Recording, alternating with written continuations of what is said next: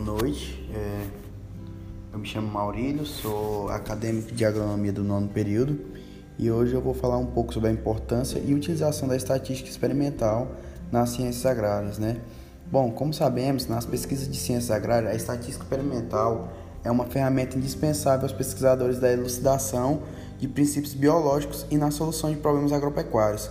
É, e para empregá-la eficiente com eficiência, né, é é essencial uma completa compreensão do assunto no qual se vai aplicar.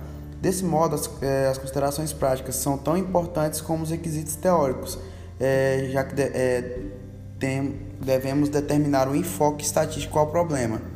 Né? A estatística experimental é a ciência que tem como objetivo estudar experimentos, experimentos ou ensaios, como trabalhamos, né?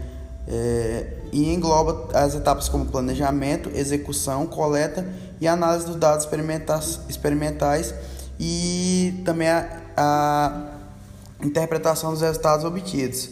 Ela foi proposta inicialmente é, na área das ciências biológicas por Ronald é, Fisher em 1919. Fisher propôs uma análise de variância, que ele chama de ANAVA, como ferramenta para análise de interpretação de dados.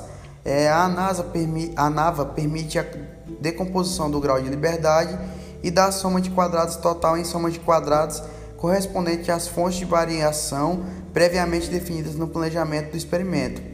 Como sabemos, a estatística experimental é a parte da matemática é, aplicada aos dados experimentais obtidos de um experimento, experimento ou ensaio, né?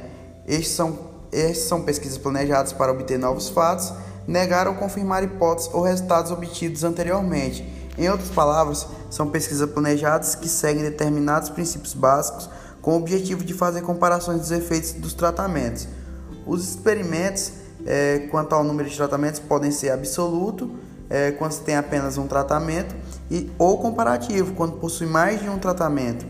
E os tratamentos são as condições impostas às parcelas cujos efeitos desejam se medir ou comparar em um experimento, né? E eles podem ser tanto qualitativos quanto quantitativos. É isso aí e boa noite a todos.